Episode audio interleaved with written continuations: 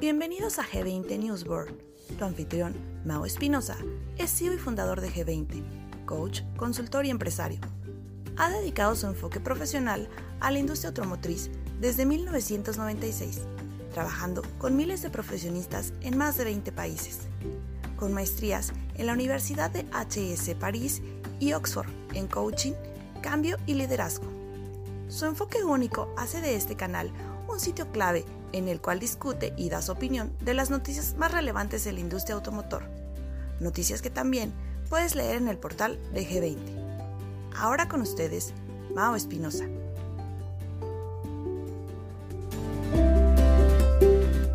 Hola amigos, ¿cómo están? Semana 45 del 2022, del 6 de noviembre al 12 de noviembre. son, son varias las noticias, como todas las semanas, empezamos igual. perdón, esta semana, esta semana quiero aprovechar que hay mucho, mucho ruido alrededor de las tasas de interés, la inflación que estamos viviendo, la inflación que vamos a seguramente vivir el año que entra, en relación a nuestra planeación y presupuesto. ¿Cómo estamos planeando? ¿Cómo estamos presupuestando? ¿Qué tipo de escenarios estamos considerando? Eh, independientemente de las noticias que hay esta semana, me llama, me llama la atención que e, es inflación mundial. México tiene su inflación, el resto del mundo tiene inflación, no, no, somos únicos en este caso, lo cual es positivo, o sea, de alguna forma es positivo, porque no es una situación única de país, sino es una situación mundial. Estamos dentro de esa ola de inflacionaria que están pasando Estados Unidos y está pasando Europa y están pasando otros países inclusive dentro de todos los países eh, a nivel de inflación, somos los que más o menos estamos medio controlando la situación. ¿Hasta dónde, hasta dónde es efecto económico del país, etcétera? Son, son muchos factores. Este, y esta no es una sección para hablar de economía, de inflación, pero más bien de cómo podemos traducir todo eso a nuestros negocios. Al final del camino, la tenemos y por más que discutamos y abramos un canal de discusión de por qué se da, por qué no se da, pues está y, tenemos que trabajar con ella, ¿no? O sea, para mí ese es el tema. La tenemos y hay que trabajar con ella. Y eso ha conllevado a que se eleven las tasas de interés, lo cual hasta cierto punto ayuda para poder mitigar este rollo.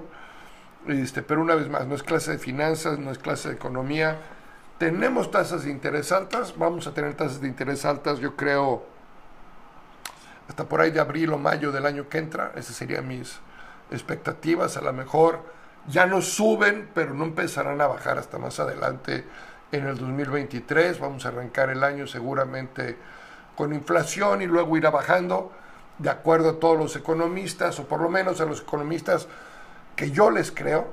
Eh, hay otros economistas que son, este, pues que tienen otras tendencias y que bueno, no les creo tanto por,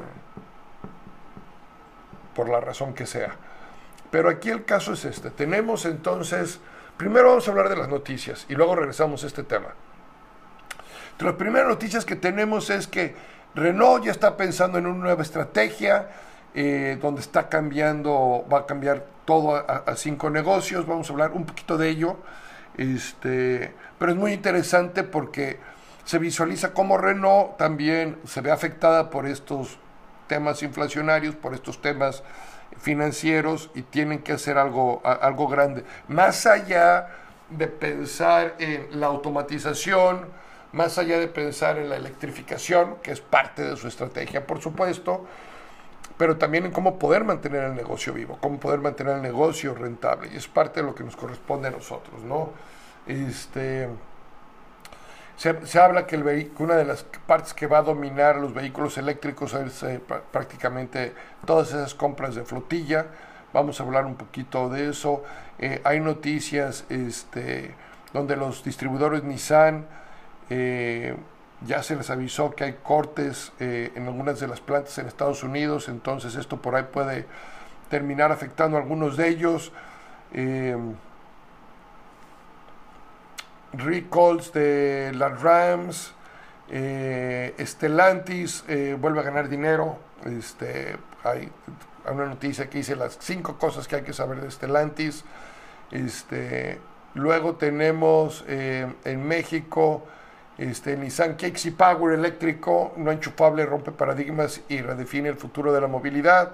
Esa está para que la lean. es, una, es una noticia interesante. Elon Musk vende acciones de Tesla por un valor de 3.9 millones o 3.900 millones de dólares este, para, para, el, eh, para su compra o su eh, operación con Twitter. Yo creo que es el principio de ver cómo eh, Tesla empieza a, dejar de ser una, una corporación Musk eh, o de Elon, yo creo que, como lo he dicho antes, a, él le ha gustado su tendencia, ha sido ir cambiando. Eh, su, su, sueño sigue siendo SpaceX y yo creo que ese es donde va a terminar 100% enfocado. Tiene muchas cosas que está manejando el señor, entonces este, dejar Tesla no, no, me extrañaría nada. ¿no? Eh, ¿Qué más tiene aquí? Fíjese, con todo, con todo y, la inflación, con todo y las tasas de interés. Hay una marca en México que está ofreciendo 0% de comisión por apertura, que es el caso de Kia México, ¿no? Entonces, y vemos que las marcas le siguen apostando al país, vemos que eh, se espera un crecimiento importante de venta de unidades para el próximo año, año perdón, aún, aún con, con esta inflación, aún con estas tasas de interés este, lo cual, bueno, pues eh, augura buenos resultados para el próximo año. Yo también así lo creo, yo sí creo que este año todo apunta a que estemos entre el millón cincuenta y millón cien de unidades. Hay los que creen que para el año que entra podamos estar a llegar hasta el millón doscientos cincuenta mil unidades. Yo creo que vamos a estar más cerca del millón doscientos. Eh, por primera vez estoy siendo yo más conservador que, que muchos y me encantaría equivocarme siempre me encanta equivocarme este, en, bien de todos. Yo sí creo que van a ser el millón doscientas. Millón doscientas cincuenta mil unidades este, son un demonial de unidades, mis amigos. Entonces, pero bueno, esperemos que, esperemos que estemos arriba del millón doscientos cincuenta, esperemos que estemos arriba del millón trescientos. Lo que sí es cierto es que para lo que es venta de unidades, eh, vehículos, eh, luego hablaremos del, sector de tractocamión, pero para lo que es venta de, vehículos, sí creo que andemos cerca del millón 200, que serían alrededor de 100 mil, 120 mil unidades más de las que se van a vender este 2022. Entonces, por ese lado son buenas noticias, ¿no? Este, entonces, Renault, ¿qué es lo que hace? Renault eh, dice, voy a dividir mi negocio en cinco grandes en cinco grandes partes. Este, y, y, lo que busca con esto es mitigar un poco los riesgos ¿no? este, que pueda tener. Entonces, bueno, eh, eh, aquí la noticia dice que dentro de las cosas importantes, eh, Luca De Meo, que es el, el, el CEO de Renault, anunció el, martes de esta semana que va a ser una sweeping, ¿no? va a barrer, va a reorganizar y va a volver a, barrer todo para poder crear la nueva generación de una empresa automotriz. Y entonces quiere hacer su spin-off de vehículos eléctricos donde se va a asociar una joint venture con Geely, eh, la, empresa, la empresa china, este, va a, darle más peso al PIN como su marca de, vehículos de carreras y, bueno, y está también en la Fórmula 1. Este, y entonces ahora lo que está buscando es crear más valor de negocio. Con, estas nuevas, con estos nuevos cambios este, que está haciendo, ¿no? Entonces, eh, quiere liberar flujos, quiere liberar flujos eh, por más de 158 millones de, euros eh, y espera que esto se empiece a dar a partir de 2023. Va a buscar que sean, dice, el right sizing. Right sizing quiere decir este, el tamaño correcto, ¿no? Entonces, dentro de este plan de, Renault eh, para cortar eh, ciertos eh, costos, ciertos espacios, bueno, pues este, sigue, sigue muy enfocado en, grandes recortes, entendiendo que viene la inflación, que los precios están subiendo, y, este, y es parte de lo que está haciendo. La solución de, combustión, de, los vehículos de combustión, él está muy enfocado y muy claro en que es cero emisiones a partir del 2035. Y entonces, pero, pero no apuesta que sea por completo al, vehículo eléctrico. Entonces, este, en ese sentido, su, alianza con Gili, y la alianza es un 50-50 con Gili, ¿eh? 50 y 50. Se vuelve muy interesante, vamos a ver qué este, qué es lo que trae esa, esa, e, esa iniciativa. Em, bueno, eso es en cuanto, eso es en cuanto a Renault. Quiere sacar, quiere apostarle también a una competencia directa contra Porsche a través de, de Alpine. Este, y hay, ya, hay otros detalles ahí que vale la pena, que vale la pena leer. Este, dentro de esto la tienen una vez más en nuestra página, en nuestra página de, este, G20 Newsboard.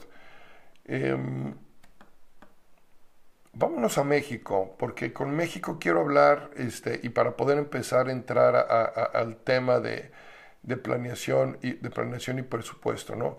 Les decía que Kia, Kia está apostándole a ese 0% eh, de comisión de apertura y una tasa del 7.7%, ¿eh?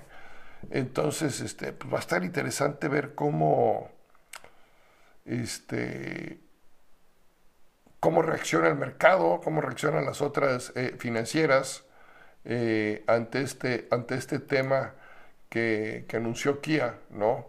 Este, y lo anunció el 9 de, noviembre. Entonces está muy interesante, ¿no? Este, cuando una marca decide, decide hacer eso, hay algo, hay algo de trasfondo, ¿no? Este, evidentemente compra de mercado, por un lado, pero por el otro lado también es la apuesta al, al, mercado nacional. Este, porque miren, el mercado mexicano, el 60% de los vehículos nuevos se realiza a través de algún esquema de financiamiento. Eso es una acción, es que sea un poco, si no es un poco más, ¿eh? Pero bueno, si es el 60%, este, y aún con, con la tasa alta, se siguen vendiendo más unidades. Eh, han sido, eh, ha, sido un número importante. Y, este, y ahora que se viene esa tasa de interés alta, ahora que se viene esa, e, e, esta inflación, este, pues el cliente, el cliente lo va a sentir y si hay marcas que van a sacar incentivo, porque es un incentivo al final del camino, este, pues eso se vuelve muy interesante y el incentivo es por parte de la financiera, ¿no? Porque en el momento en que ofrecen 0% de apertura, y una tasa del 7%, este, pues el, incentivo lo está poniendo desde luego que la financiera de ellos. Em, luego les decía yo que aquí hay eh, la noticia de... aquí la, estoy encontrando porque este es donde vamos a entrar, ¿no? Banjico, Banjico, dice Banjico va a llevar la tasa al 10.5% este año, ¿ok? y la inflación puede, puede seguir para principios del año que entra. Entonces, si vamos a tener una tasa de interés alta y vamos a tener una inflación alta, son temas que no controlamos, son temas que, que tenemos que reaccionar. Hay cosas en nuestra planeación y presupuesto que son planificables, es decir, que yo las controlo, que yo tengo todos los argumentos para que, para que se lleven a la para que se lleven a la práctica, para que se ejecuten y hay otros elementos que no controlo. Y dentro de los elementos que no controlo es la inflación del país, no controlo las tasas de interés y no controlo la producción de la marca que, yo vendo. Entonces, hay marcas que tienen hoy en día este producto, que hay inventario, y hay otras marcas que siguen sufriendo con el inventario. Entonces, como distribuidor, yo tengo que tomar decisiones de qué hacer con estos elementos y empezar a correr diferentes escenarios. Y dentro de esos escenarios tengo que ver cuáles son las implicaciones de esos escenarios para poder ajustar a mis equipos, poder ajustar mis actividades, poder ajustar mis procesos eh, que es parte de lo que va a hacer que yo pueda tener un plan efectivo de trabajo. Muchas agencias cuando las visitamos en G20 nos encontramos que hacemos muchas muchos planes a, a nivel de cifras. Hacemos muchos planes donde Excel aguanta la cifra que le pongamos. Hacemos muchos planes donde terminan, inclusive algunos de ellos siendo un poco más finos, digámoslo así. Es decir, nos dice vamos a vender tanto y va a ser tanto por departamento.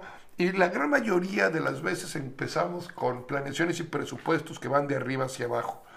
Es decir, empiezan planeando sus ventas, empiezan planeando qué van a vender y de ahí con cuánto nos vamos a quedar al final del camino. Lo cual es una forma muy tradicional, para mí muy antigua, para mí muy obsoleta de, de hacer la planeación. Hoy estamos en situaciones totalmente distintas y una planeación bajo escenarios es una, es una herramienta más, más viable, la cual podemos utilizar, la cual nosotros utilizamos y aconsejamos a nuestros, a nuestros clientes que están en los G20 eh, que utilicen. ¿no? Para ello hay diferentes, diferentes formas, diferentes metodologías para utilizarlas, pero lo que sí les digo es que tenemos que dividir esos escenarios en dos. Primero, lo que controlo y luego lo que no controlo. Lo que no controlo lo tomo en consideración y equivale al 25% de mi plan.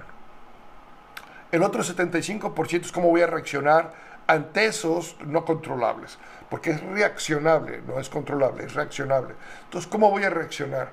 Ante una situación de, de, una afectación, tú puedes correr dos o tres escenarios, decir, ok, si la tasa de interés va a ser alta, si la economía va a ser alta, y yo le tengo miedo a una inflación, y yo le tengo miedo tasas de intereses altas porque siento que mi negocio se va a caer, planea acorde. Yo no estoy diciendo que tengas que planear así, pero si ese es tu sentir, planea acorde a ello. No te pelees con la inflación, no te pelees con las tasas de interés, haz tu planeación alrededor de eso.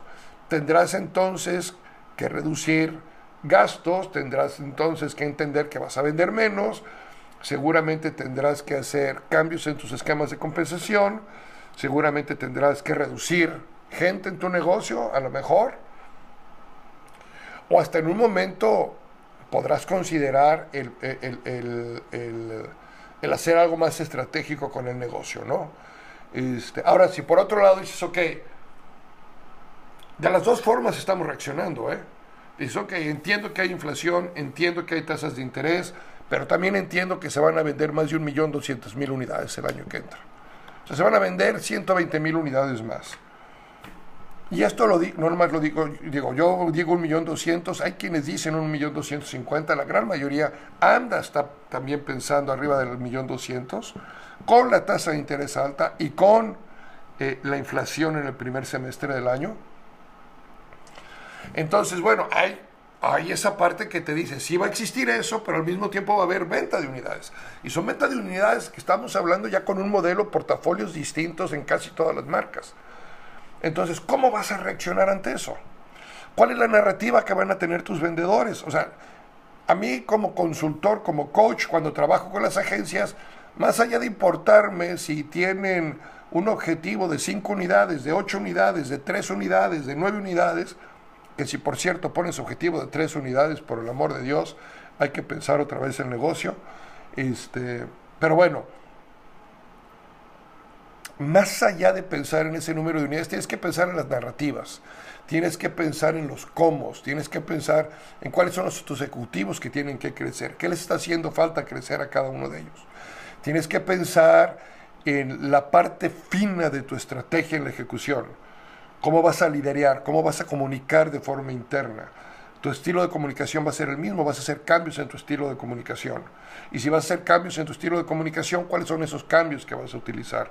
Hoy en día casi todos manejamos entre 5 y 6 herramientas de comunicación dentro de nuestros negocios. El problema es que todas las utilizamos para lo mismo y no les damos la importancia a cada una de ellas. ¿Y cuál es la mercadotecnia que vas a utilizar para posicionarte mejor dentro y fuera de tu negocio? Entonces, hay muchos elementos estratégicos que hoy en día, hoy, de aquí a finales de año, tienes que limpiar bien en tu planeación y en tu presupuesto, o sea, en tu planeación amarrado a tu presupuesto. O sea, sabes cuántos, seguramente puedes identificar cuánto dinero has tenido de gastos este año, cómo está dividido en tu estructura, entre gastos de personal, gastos fijos, directos, eh, gastos variables, plan piso, plan piso, vas a tener plan piso el año que entra y mucho, ¿eh? Y mucho plan piso vas a tener. Va a volver a haber inventario para muchos casos a tasas de intereses altas. ¿Cómo lo vas a planear? ¿Cómo vas a, a planear todo tu proceso de compra, manejo y traslado de ese inventario? Entonces, todos estos temas yo te recomiendo que le des tiempo, que los analices.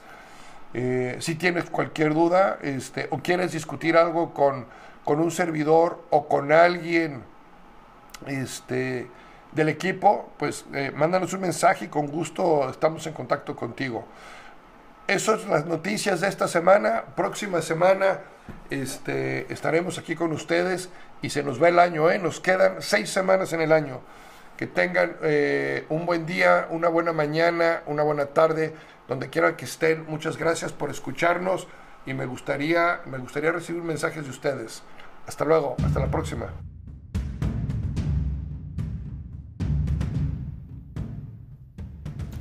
Gracias por escuchar. Esperamos que hayan disfrutado de este podcast. Asegúrate de seguirnos semanalmente y visitar nuestras redes sociales. Si hay algún tema que quieras que Mao analice, discuta o dé su opinión, envíanos un mensaje. Hasta pronto. En G20 desatamos tu potencial.